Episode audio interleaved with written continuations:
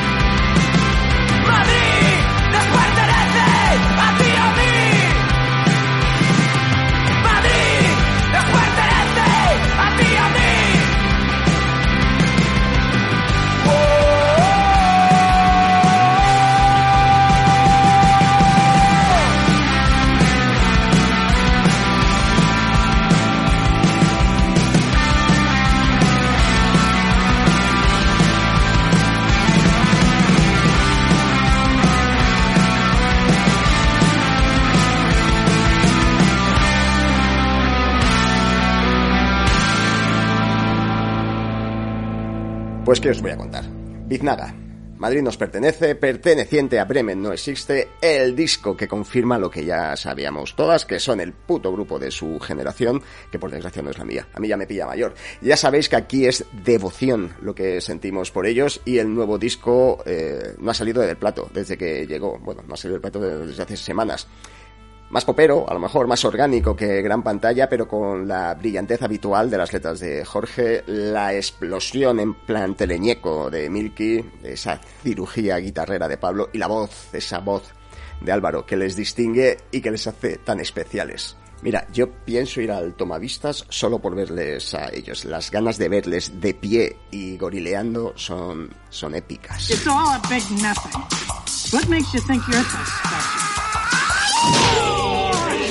De 30 años desea conocer a mujer interesada en Mozart, James Joyce y sodomía. Te voy a hacer una pregunta. ¿Tú tienes vida? Sí. Carretera Perdida. Una rock movie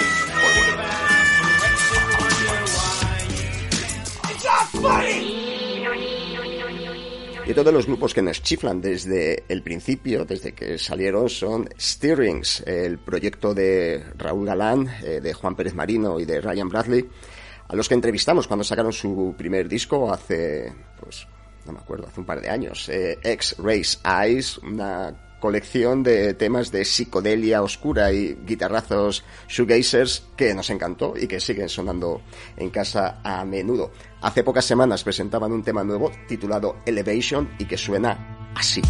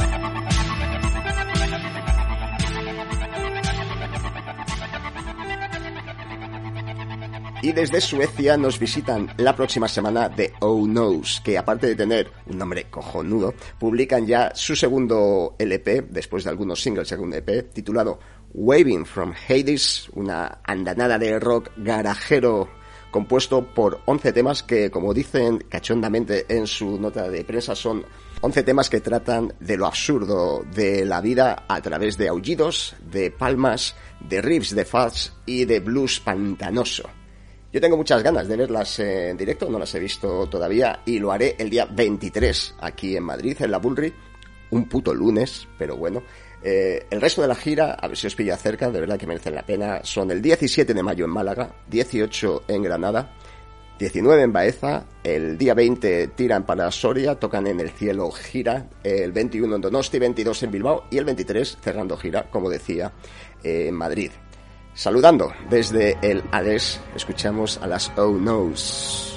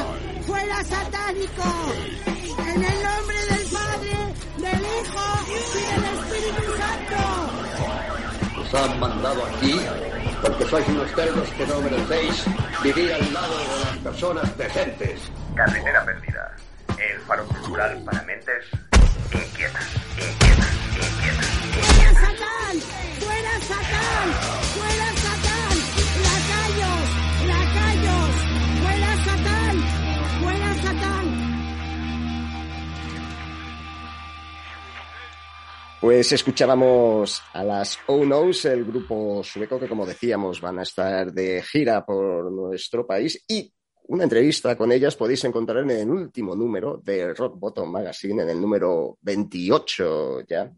Ya sabéis que yo tengo una relación eh, muy cercana con Rock Bottom. Eh, estoy encantado de colaborar en la revista con mi jefe y buen amigo Javi Torreira, al que tengo al otro lado de la línea para hablar del número nuevo de la revista.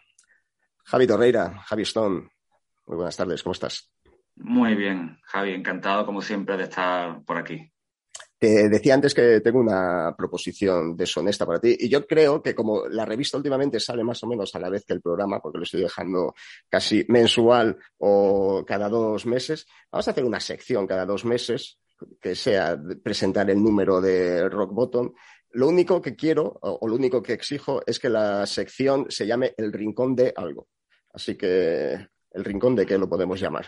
El Rincón de Torreira. No, de Torreira no, de, el rincón de, de, Stone, yo qué sé, del Stone. No, no, no, suena horrible, tío. No lo sé, la verdad es que. ¿Cuántos rincones hay en la revista? ¿Hay tres? ¿Tres o Qué cabrón. Sí, hay unos cuantos. La verdad que en ese sentido no somos especialmente originales.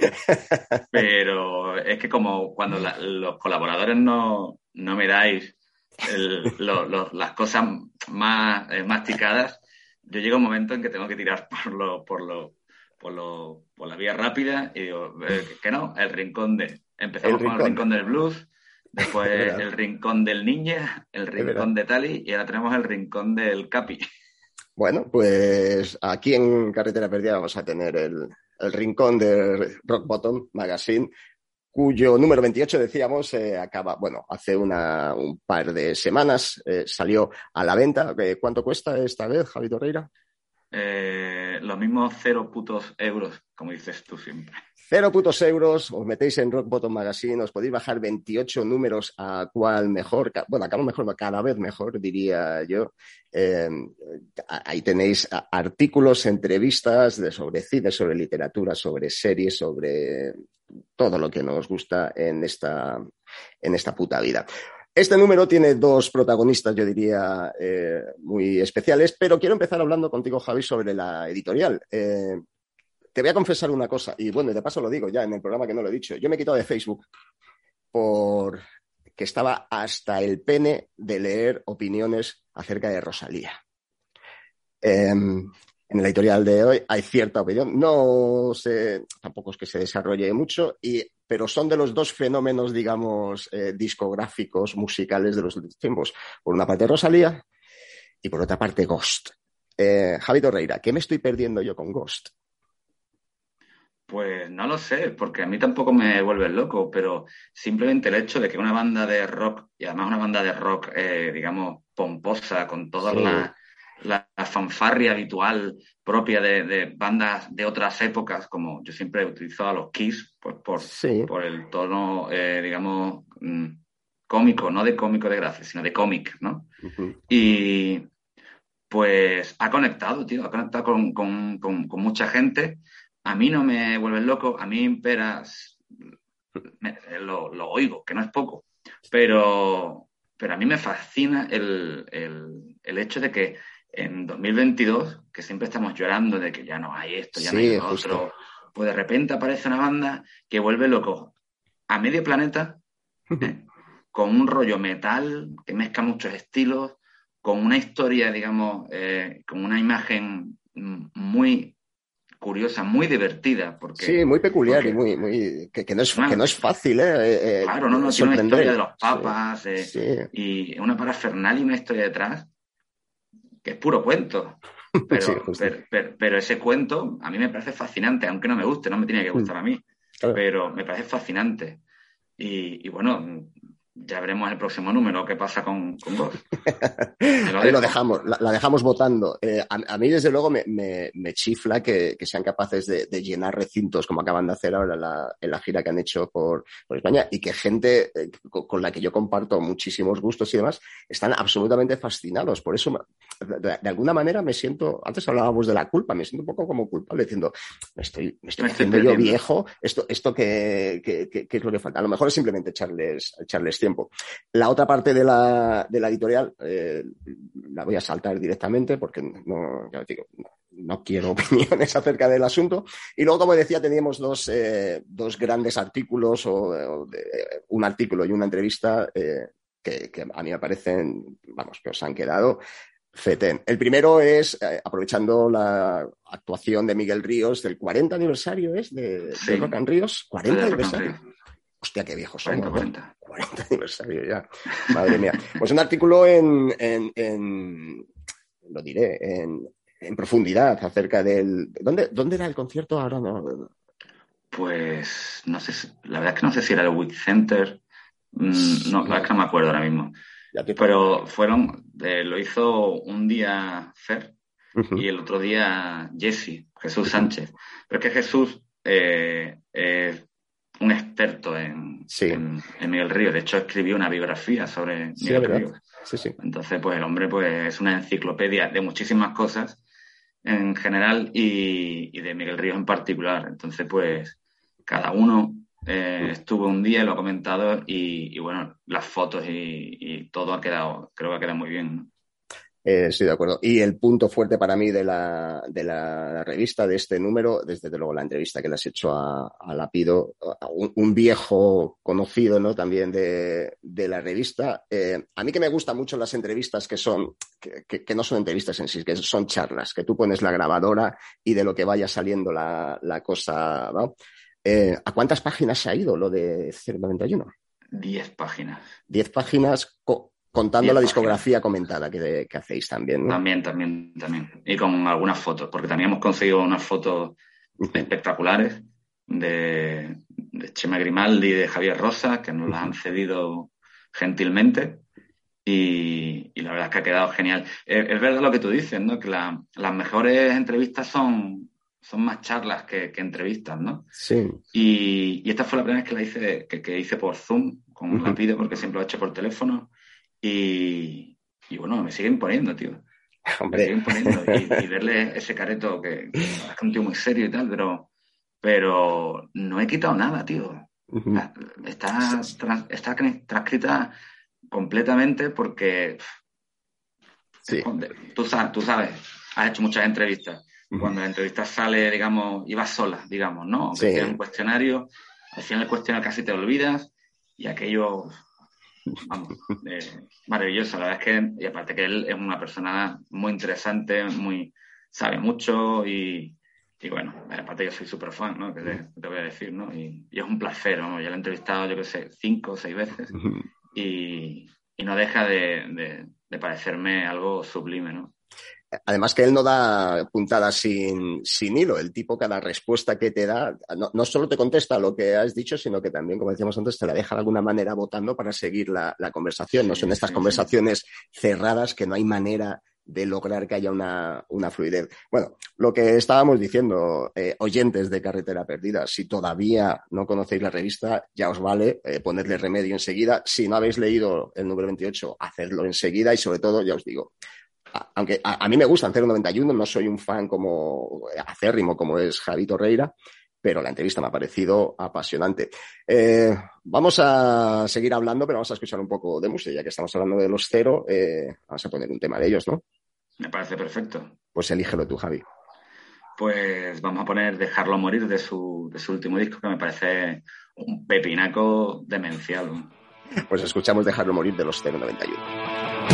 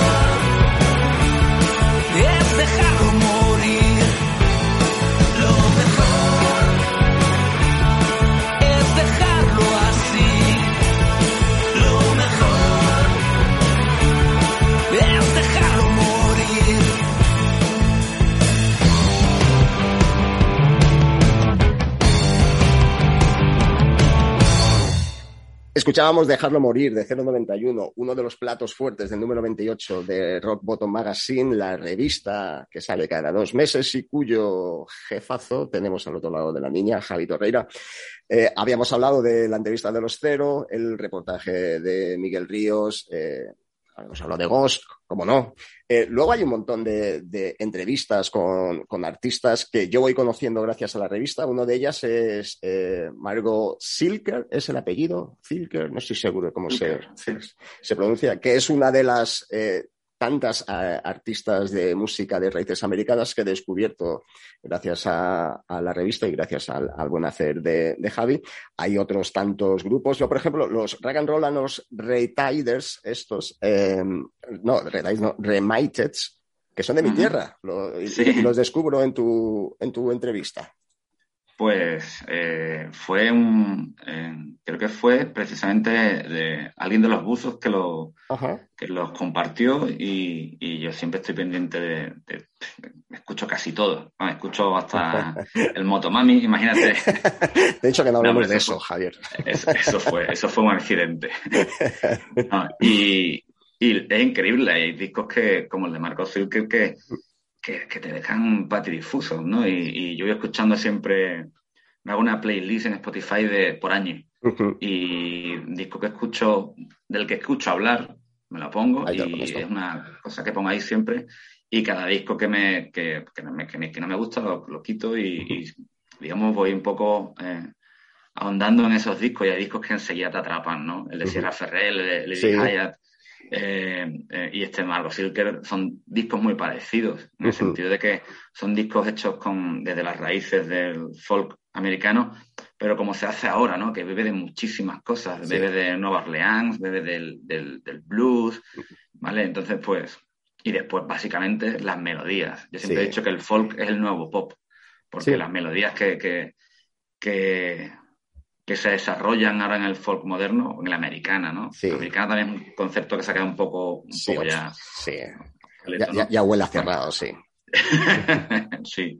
Entonces, eh, a mí me parece maravilloso. Que lo que decían, también lo que más me gusta es el stoner, pero una melodía es sí. una melodía, tío. Y, y, ahora en ese, en ese sector, ¿no? Es donde se hacen las, se cincelan las mejores melodías, ¿no? como decía un amigo mío.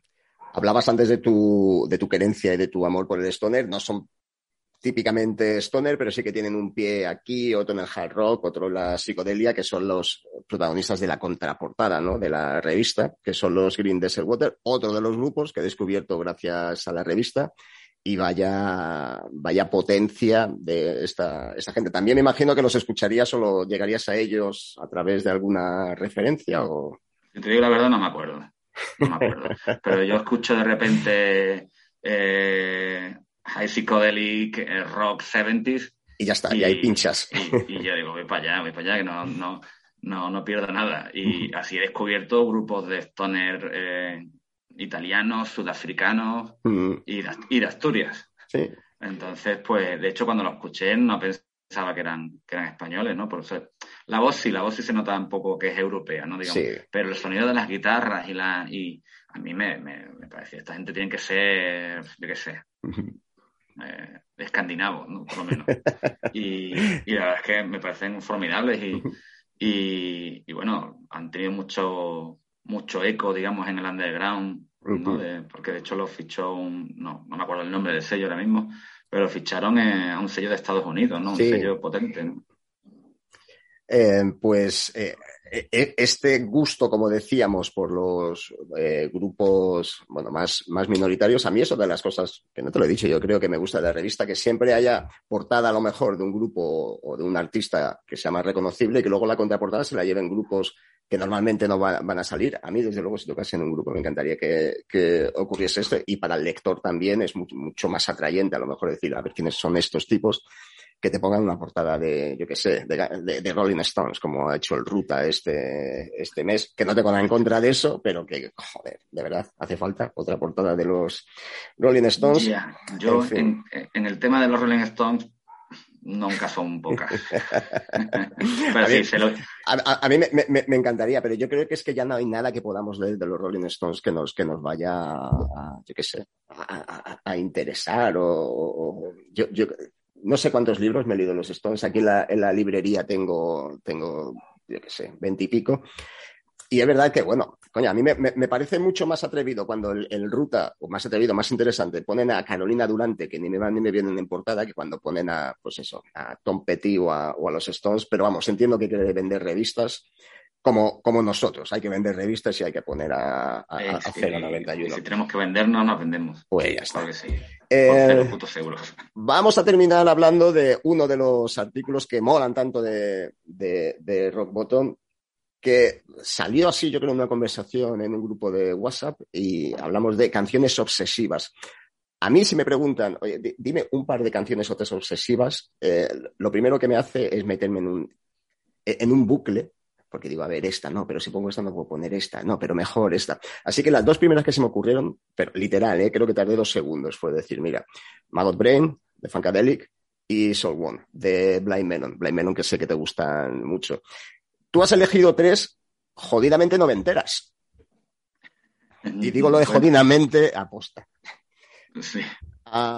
Si no me equivoco, Sweet Dreams, la versión de Manson, que, joder, ya hace un montón que no la escucho, a lo mejor tenía que escucharla, pero no la vas a escuchar ahora. Eh, Wake Up, de Matt Season. De Matt Season hablaste también, escribiste hace, hace tiempo en la revista. Y un, uno de estos grupos que, sin llegar a lo que han hecho Ghost, también tiene esta especie de, de seguimiento obsesivo y, y fanático, que son Tool, con el mejor disco que han sacado en la vida y que no van a volver a igualar, yo creo, por mucho que se esfuercen. El tema No, o- o- homónimo, además, elegiste a Enima. ¿Por qué? Es que, es que menuda canción. Es que esa canción eh, es una pesadilla gótica en sí mismo. Sí. O sea, eh, todo, todo, esa todo desde el comienzo es, es desasosegante, ¿no? Es, Absolutamente. eh, es, eh, empiezas el, el Keenan eh, jadeando, Mm. después el tío está advirtiendo a todos que, que viven en California que tienen que aprender a nadar porque va a Por- va- la, la- la- la ola tidal wave, que ¿cómo se dice tidal? Yo qué sé, pues un tsunami, ¿no? Sería un- una, Sí, una de ola hecho, en la- enorme, ¿no? en la, en la portada, en, en lo que era el, el arte del, del Sí. disco de, la primera edición, que tenía un efecto así tal y cual, Sí. Había una, una de las múltiples portadas, era la costa de California, que si te recuerdas, lo movías, aparecía, desaparecía. Era, era, era chunguísimo. Y Inquietante la como canción poco. es, es un viaje a la, a la psique de- del señor Keenan, ¿no? que por aquel entonces no tenía viñedos y, Era. y- y era una persona torturada. Después se hizo un millonario y, y ya no. Y ya esa se, canción es, se siguen cogiendo, pero yo me lo creo menos, a lo mejor. Me siguen gustando, sí, ¿eh? Pero, es, buena, es, es buena forma de decirlo, te lo crees menos. sí. Porque, porque no. Pues mira, normalmente cuando elijo temas para poner en el, en el programa, siempre digo, joder, este se va a cinco minutos, este no lo voy a poner. Voy a ver si encuentro otro de tres minutos y medio para que la gente eh, no, no, no, no deje de escuchar el programa. Vamos a clavar un tema para despedir a Javi Torreira que dura, no estoy seguro si eran 12 o 13 minutos. Eh, y pues, ¿por qué? Porque no me da la gana. Podríamos haber puesto también el, el Maggot de Funkadelic, lo que pasa que eso ya es un solo de guitarra sin acompañamiento casi de 10 minutos, me parece un exceso. Lo puse, creo, en algún programa. Pero vamos a elegir el la Enima para despedir a Javi Torreira. Eh, Javier, querido, un placer enorme, como siempre. Aquí siempre tienes hueco en el rincón de Rock Bottom Magazine. Y Es horrible, ¿eh? Sí, es verdad. Es horrible. Tenemos dos meses hasta que salga el próximo número para, para mejorar el- el- la Para denominación. Que nada, encantado y muchísimas gracias. Sabes que, que es un placer charlar contigo. El placer es mutuo y sobre todo si para despedir me pones un temazo como el anima de Tool. Un abrazo, amigo. Un abrazo.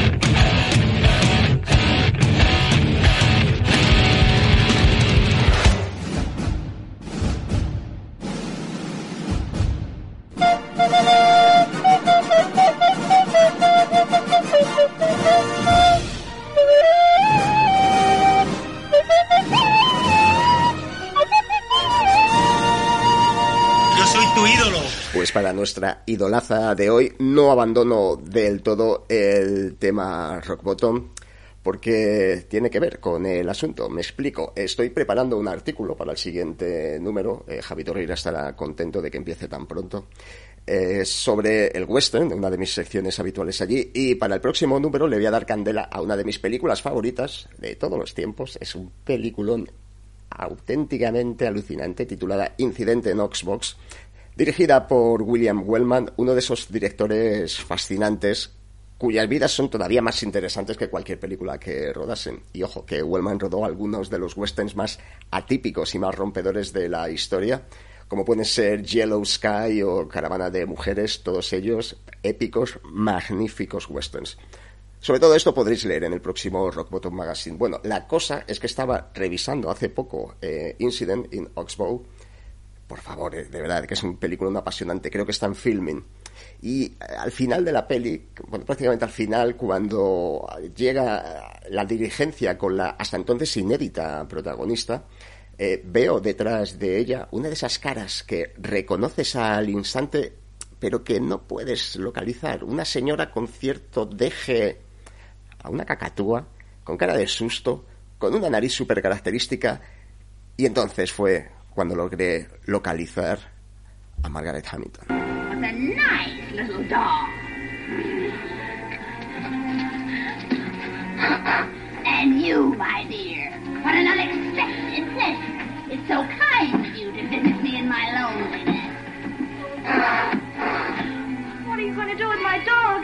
Give it back to me. All in good time, my little pretty. All in good time. Oh, please give me back my dog. Certainly, certainly. When you give me those Joder, claro, era la malvada bruja del oeste, pero sin maquillaje verde.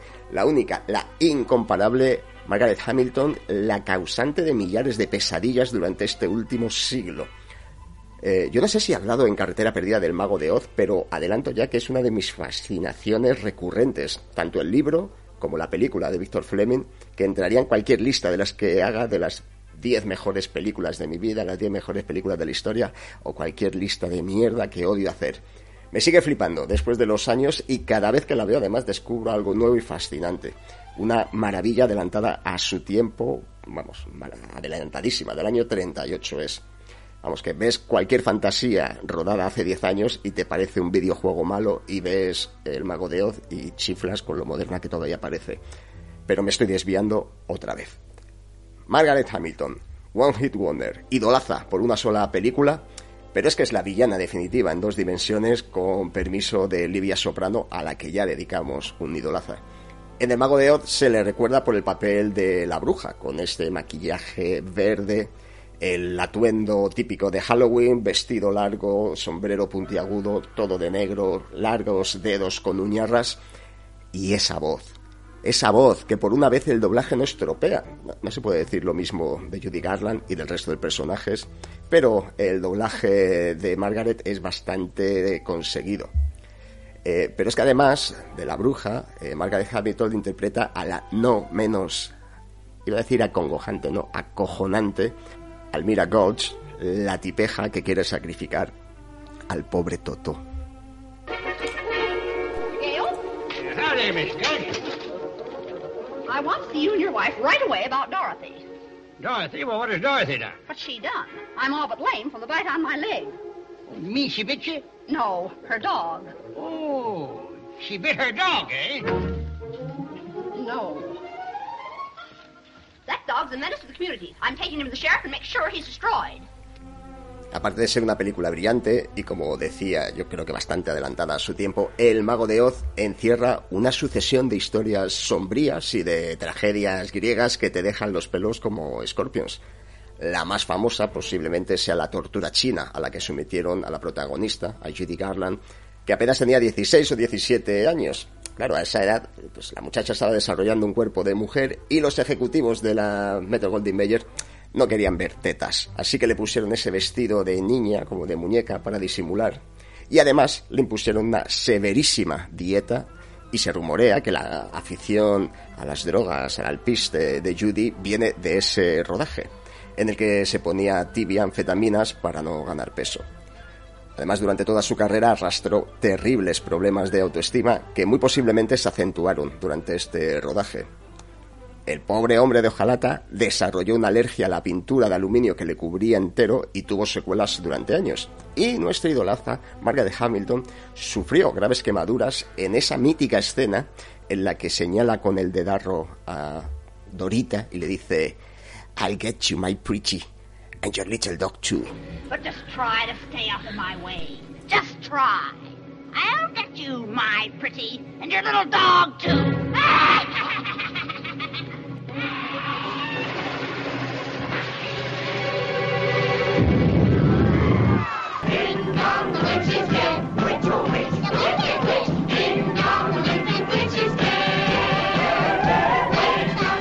Aparentemente el maquillaje que llevaba, ese maquillaje verde tan característico, y el humo en el que desaparecía en esa escena, no casaban bien y por algún tipo de combustión química le dejó graves quemaduras tanto en la cara como en la mano. Necesitó seis semanas para recuperarse para volver a rodar y al volver se negó a rodar cualquier escena que incluyese explosiones, pues una mujer cabal. No solo por eso, sino porque es que la sustituta que tuvo también sufrió quemaduras graves al estallarle la escoba. Sí, no, me he vuelto loco. La escoba llevaba unos efectos pirotécnicos y le estalló, quemándole la pierna, que era lo que más cerca le pillaba. Hay más historias referidas a las terribles maldiciones relacionadas con la película, como el falso mito de que la primera escena del hombre de hojalata eh, se podía ver al fondo eh, colgado el cadáver de un Munchkin eh, que se había suicidado ahorcándose en uno de los árboles del decorado. Una historia brutal, pero falsa. Bueno, centrémonos en nuestra idolaza, Margaret Hamilton. Nacida en el año 1902 en Cleveland, en Ohio, y bueno, realmente no demostró interés por la interpretación durante muchísimo tiempo. No es que fuese una niña que quisiese ser actriz desde el principio. De hecho, eh, su primera profesión fue de profesora de guardería. Era una mujer que adoraba a los niños. Eh, un dato curioso, tenemos en cuenta la cantidad de tiernos infantes a los que traumatizó con su papel más famoso. Fue a mediados, bueno, a principios de los años 30 cuando empezó a dedicarse al teatro, eh, dejó su carrera eh, como educadora, se dedicó en exclusiva a la interpretación y poco después dio el salto, a mediados de los años 30, como tantos otros, a Hollywood, que era donde estaban los billetes verdes y donde fue arañando papelillos con directores pues, de la talla de William Wyler, de Preston Sturges o de Fritz Lang. Normalmente hacía, pues, o bien la amiga fea o la soltera beata, y es que el físico de Margaret no era el que se llevaba entonces o el que aparecía en las marquesinas. Ligeramente encorvada, una nariz que tampoco es que necesitase mucho retoque en el mago de Oz, y esa voz rasposa y estridente. En la edición que yo tengo del Mago de Oz, en el DVD, hay un documental en el que aparece una entrevista con Hamilton ya mayor en la que se toma con mucha retranca su elección para el papel de la He bruja. said, they're sort of interested in you for a part in The Wizard of Oz. And I said, gosh, think of that. I said, I loved that story from the time I was four years old. What is it? And he said, well, The Witch. And I said, The Witch? And he said, then he said the final thing. He said, yes, what else? Más o menos viene a decir que había hecho unas cuantas películas para la Metro Goldwyn Mayer y en ese momento su agente le llamó y le dijo, eh, Maggie, quieren que hagas un papel en El Mago de Oz. Así que le dije, oh, chico, El Mago de Oz, eh, mi libro favorito desde que tenía cuatro años. Así que le pregunté, ¿qué papel me ofrecen? Y él dijo, La Bruja. Y yo le contesté, La Bruja, y me dijo, ¿cuál va a ser? Por lo menos se lo tomaba con retranca. Eh, de hecho, la carrera de Maggie no fue mucho más allá en términos de popularidad. Siguió trabajando en papeles alimenticios con alguna aparición fugaz, como la que comentaba al principio de la sección, en Oxbow Incident, y en cuanto pudo se acomodó en la televisión. Más tranquilidad, más seguridad económica. Eso sí, siguió siendo un personaje extremadamente popular, pero todo el mundo la recordaba como la bruja y ella lo aceptaba con naturalidad. Pero hay otra película que siempre me ha encantado, eh, en la que se relacionó con otro mega idolazo, como es William Castle. La película es 13 Ghosts, 13 fantasmas. Y a ver, eh, no flipemos, esto no tiene nada que ver con el Mago de Oz, es uno de esos tantos subproductos de Castle, pero que tienen un encanto innegable. Yo me imagino que conoceréis al bueno de William Castle, un tipo con una imaginación desbocada y máscara que espalda, famoso por sus gimmicks, por estos truquillos 100% artesanales que usaba para sorprender al público. Como por ejemplo ese esqueleto que salía volando en medio de la proyección de House of Haunted Hill, que se llamaba el Emergo. Joder, nombre excelente. En The Chingler, eh, Escalofrío, con eh, con Vincent Price, hizo acomodar eh, las butacas de los cines eh, para que los espectadores eh, recibiesen una pequeña descarga eléctrica que hacía que saltasen hasta el techo. Otro gimmick muy comentado fue este, el de 13 Ghosts, 13 fantasmas. La, la cosa, la cosa tiene guasa. Al entrar al cine, le entregaban a los espectadores unas gafas especiales con las que podrían ver a los fantasmas del título de la película. La cosa es que los fantasmas habían rodado con una técnica que permitía grabarlos en una especie de tintura azul. Entonces, podían elegir los espectadores dos gafas. Unas gafas rojas con las que verían los fantasmas en pantalla, pero les decían que si tenían mucho miedo les daban unas gafas azules con las cuales no se veía. Pero es que la cosa es que sin gafas se veían perfectamente. Una cosa de un cutre entrañable. Bueno, la película pues va, pues eso, de fantasmas, de una casa encantada, sesiones de espiritismo y tiene momentos muy tensos y, muy guays. Eh, la verdad es que Castle lograba una tensión bastante, bastante lograda. Pero lo maravilloso era volver a ver a Hamilton hacerse con la película con su presencia majestuosa y escalofriante a la vez. Y como colofón, un chiste eh, adorable, la verdad que es adorable. No el niño que hace la pregunta, que es un niño asqueroso y repelente, como todos los niños. Pero le pregunta al final a Margaret Hamilton que si ella es una bruja y ella le contesta, no me preguntes y no tendré que mentirte. Elaine, Yes, Buck. you really are a witch, aren't you?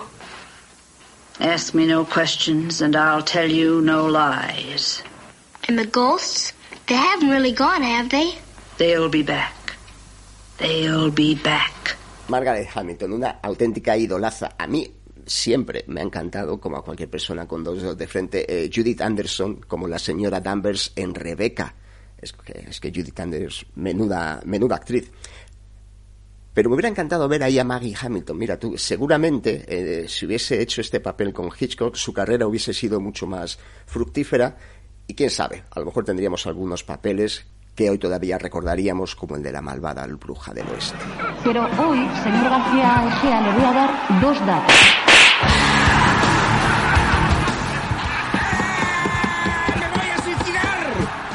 Now for something completely different. Carretera perdida. Underground para las masas. ¿Pero usted quién es? Este experimento no os abre los ojos, yo ya no sé qué os puede abrir los ojos, la verdad.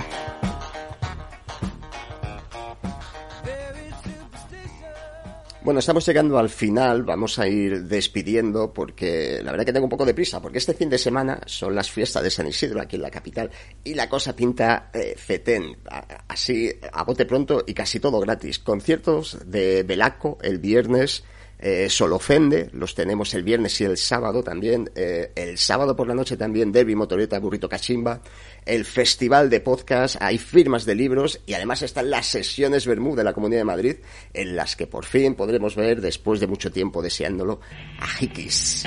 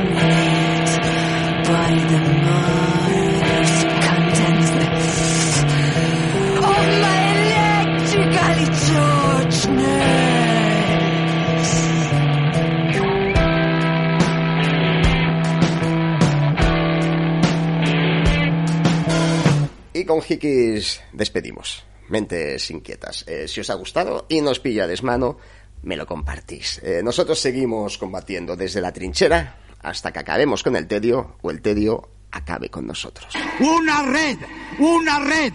Nosotros estamos en la red, en la Wikipedia y en los, ¿cómo se llama? Wikileaks y en y en Facebook. Estamos, estamos en Internet. Búscanos en carreteraperdida.com. En iBox, iTunes y Spotify. Porque nos comunicamos virtualmente. Virtualmente. El tedio, hay que librarse del tedio. It was at this moment that he knew. He fucked up.